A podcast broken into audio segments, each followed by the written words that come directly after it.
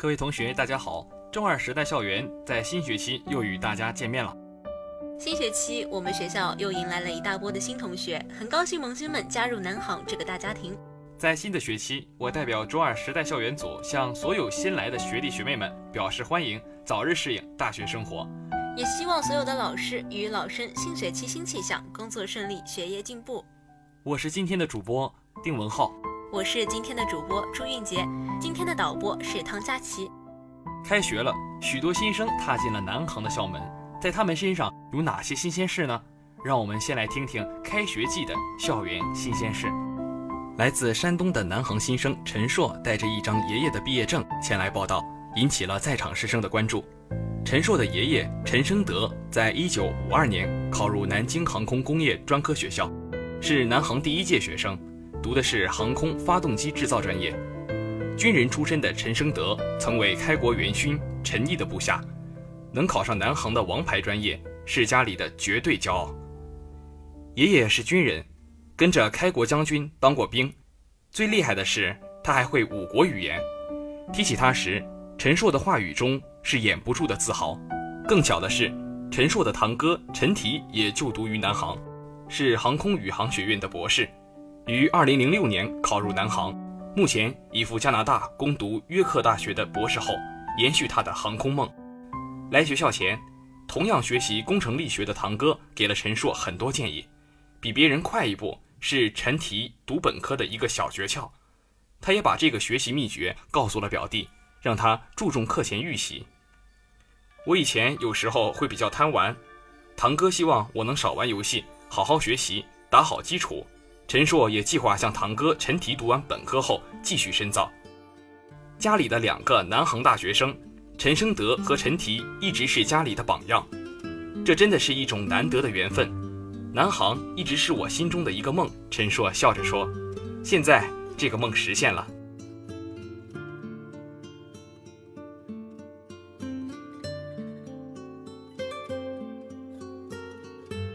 来自南京的庞瑞聪、庞瑞杰兄弟俩，双双被南航民航飞行学院录取。我们从小就对飞机、汽车之类的模型感兴趣，希望自己也能驾驶一辆飞机在空中翱翔。哥哥庞瑞聪介绍，成为飞行员一直是兄弟俩的愿望。正巧高中时碰上来学校招飞，哥哥庞瑞聪便和弟弟庞瑞杰商量一起参加测试。兄弟俩的自身条件都很优秀，顺利的通过了招飞体检与考试。在高考中，哥哥庞瑞聪的成绩超过飞行员录取标准五十多分，弟弟庞瑞杰的分数同样也超过了分数线，便追随哥哥一同来到了南航。据悉，俩兄弟现在已被同一家航空公司签约，将来很有可能驾驶同一架飞机。民航学院又出了一对开飞机的双胞胎兄弟，引发了大家的关注。在被调侃为修飞机的机务工程专业，有一位新生同样让人啧啧称奇。他就是来自重庆的十五岁新生张麒麟。张麒麟表示，因为外婆是小学老师，他比同龄人更早接受教育，两岁识字，四岁进入小学，九岁初中，十二岁便顺利升入高中，高考更是以五百八十八分的骄人成绩被南航录取，超一本线九十六分。在初中毕业后的一次旅行，在机场，我第一次近距离见到了机场地勤人员。看着他们默默无闻做着这样重要的工作，我心里十分敬佩。报考机务工程专业，成为一名机场工程师，成为了张起灵心中的目标。他说：“南航是他的第一志愿。”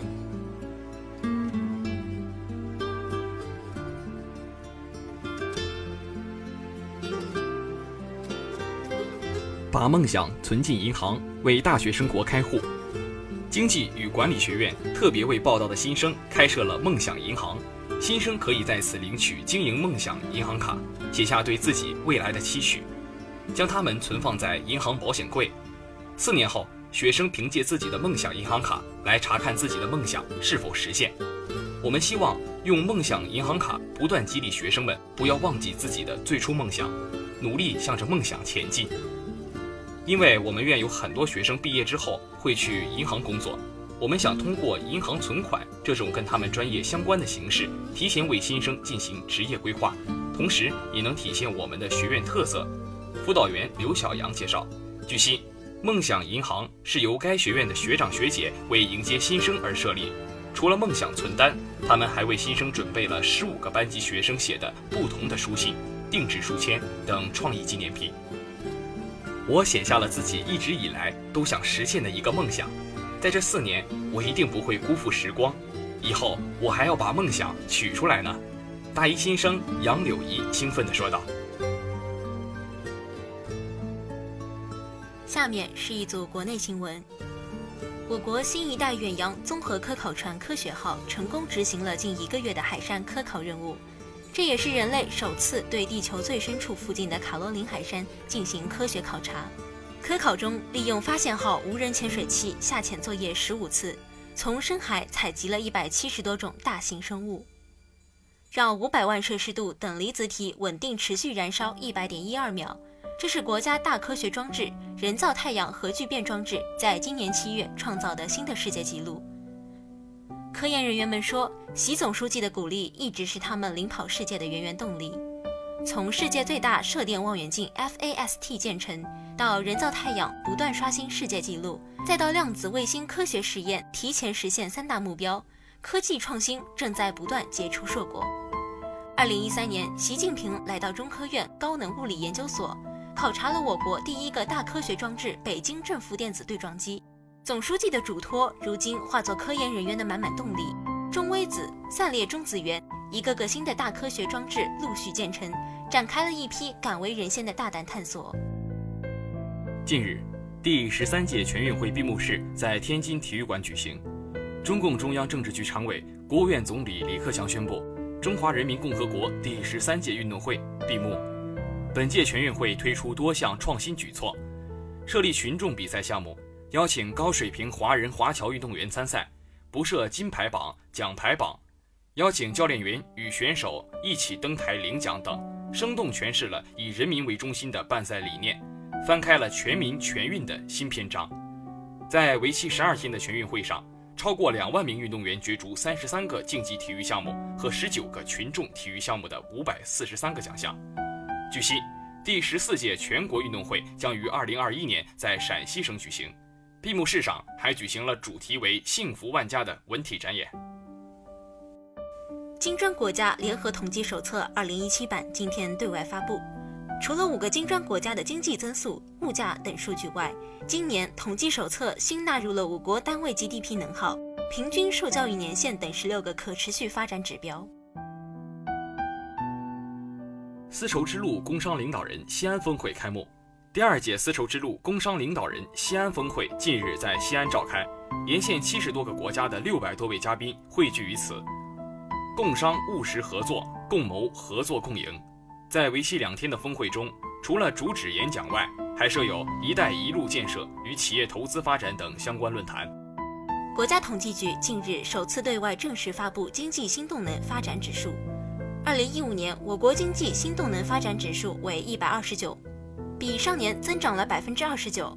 数据显示，我国新动能新产业茁壮成长，新旧动能转换加速推进。来自农业部的消息，我国今年耕地轮作休耕试点面积一千二百万亩，比去年增加五百八十四万亩，涉及黑龙江、湖南等九省区一百九十二个县。为保障轮作休耕地区农民收入不减，中央财政安排了二十五点六亿资金进行补贴。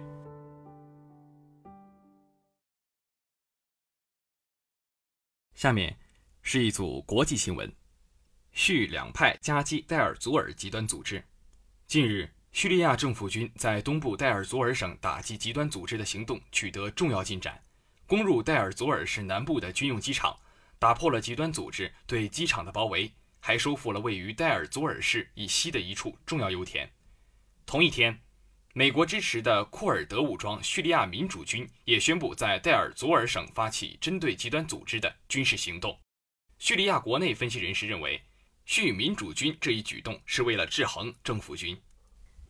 近日，朝鲜发布的外务省声明称。美国企图针对朝鲜不久前进行的核试验，在联合国推出新涉朝制裁决议。若决议表决通过，朝鲜将采取的后续措施会使美国陷入史无前例的窘境。声明表示，朝鲜研制核武器是遏制美国对朝敌视政策与核威胁的手段，是正当的自卫措施。报道称，美国针对朝鲜本月三日进行的核试验，已经起草了一份新的制裁案，将于十一日在联合国安理会进行表决。八月初，安理会一致通过了涉及朝鲜半岛核问题的第二三七一号决议，严厉谴责朝鲜七月四日和二十八日试射洲际弹道导弹，要求朝鲜放弃核武器和弹道计划，并决定对朝鲜实施更为严厉的制裁措施。近日，伊朗副总统兼伊朗原子能组织主席萨利希说：“即便美国退出伊核问题全面协议，只要其他有关各方坚持，伊朗仍会遵守这一协议。”萨利希还说：“美国对伊朗的制裁意在恶化伊朗的营商环境，阻挠大企业和银行与伊朗展开合作。”当地时间十日凌晨，一度减弱的飓风厄马再次升级为四级，继续向美国佛罗里达州推进。预计当地时间十日上午在福州南部登陆。福州最南端已经受到了厄马影响，出现风浪。迈阿密市下起大雨，福州超过二十八万户断电。目前，佛罗里达州有近四百个避难所对外开放，前往避难所的居民超过了七万人，许多避难所已经人满为患。此前，福州政府扩大了撤离区域的范围，被要求撤离的人数达到了六百三十万，超过福州人口的四分之一。俄罗斯国防部近日说，近日在叙利亚代尔祖尔省击毙了极端组织军事头目哈利莫夫等多名武装分子。这一行动将有助于叙政府军进攻代尔祖尔。俄方称，近日得到相关情报，随后出动两架战机空袭了极端组织的一处地下指挥所，消灭了包括四名重要头目在内的四十名极端分子。据报道。此次被袭击的军事头目哈利莫夫曾是塔吉克斯坦内务部的一名指挥官，2015年4月失踪，后被证实加入极端组织，并被塔政府通缉。下面让我们进入今天的博论天下板块，聊一聊朝鲜核试验导弹问题。在朝鲜进行了第六次核试验之后，国家主席习近平在一周之内同多国领导人通电话或面对面会谈。就朝鲜半岛局势交换看法，包括与俄罗斯总统普京、美国总统特朗普、德国总理默克尔、法国总统马克龙这样密集的沟通并不多见。当前朝鲜半岛局势复杂敏感，在朝鲜核试验之后，美国、韩国等国在安理会力推朝鲜实施最严厉的制裁，包括对朝鲜实施石油禁运、禁止朝鲜出口纺织品、冻结朝鲜领导人资产等等。实际上，朝鲜百分之九十的原油都依赖于中国的供给。对此，我国商务部表示，将继续本着有助于实现半岛无核化、有助于维护半岛和平稳定的原则处理有关经贸问题。俄罗斯总统普京则回应称，不要将朝鲜逼到死角。半岛局势将如何发展？美国和朝鲜方面后续还会如何出招？国家主席习近平近期在涉朝问题上，多国领导人进行电话会谈。这种密集的电话外交之举，主要是针对当前朝鲜半岛局势的严重风险，力促各国共同维护半岛稳定与和平。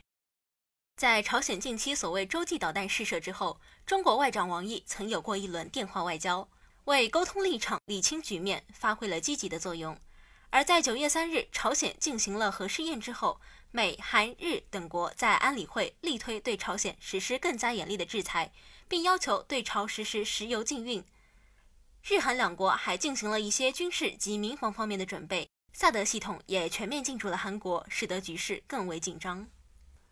美韩日以高压迫契合思维站不住脚。从本质上看，美日韩等国的动作还是在原有的以高压迫契合思维上的延伸，而事实证明，这种思维是站不住脚的，也是缺乏成效的。中国之所以提出朝鲜暂停核岛活动，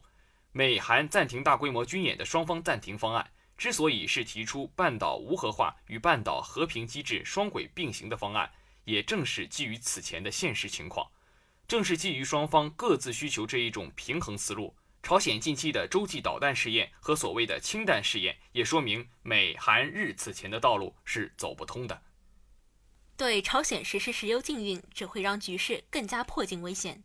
当前的问题是，如果按照美日韩等国提出的全面石油禁运方案，朝鲜的民生领域并将受到严重的影响。其后果显然不会是让半岛更加稳定，只会让局势更加迫近危险，甚至生乱生变。这种成本和风险，届时不是由远在太平洋东岸的美国来负责，而更多只能是包括中国在内的周边国家来承担。美方声称，如果安理会不通过这一决议，美方将单独实施此类制裁。考虑到朝鲜的地缘环境，美方单独进行石油禁运的制裁实质上意义不大，但其刺激性不容小视。如果朝方在这种相互刺激下又实施新的级别更高的核岛试验，美方又当如何？美日韩必须要拿出足够的诚意。目前形势是在美日韩等国的压力下，朝方以发展核岛作为回应，而核岛试验又带来美日韩的更多压力。如何止住这一恶性循环，才是避免半岛危机升级的冲突的关键。要止住这一恶性循环，仅靠制裁是肯定不够的。美日韩，特别是美国，必须要拿出足够的诚意，为解决半岛问题提出根本性的。具备操作性的朝方可能接受的政策选项，但是在美日韩内部，特别是在美韩两国的国内政治层面，又存在着诸多的掣肘因素。如果任这种局势发展下去，半岛危机确实有失控的可能。从朝鲜近期实验看，其近两年来在核岛方面解决了一些关键性技术障碍，技术能力有所提高。有外媒分析，朝方有可能在一两年内完成两弹结合试验所需的技术准备。如果事情发展到那一地步，国际社会解决半岛问题的成本只会更高，美日韩等国在国内政治层面的决策空间只会更小。正因为如此，包括主要大国和地区国家在内的各国，应当有切实的危机意识，抓住可能的机会，尽可能让半岛问题在短期内实现阶段性的进展，避免这一火药桶的导火索越烧越短。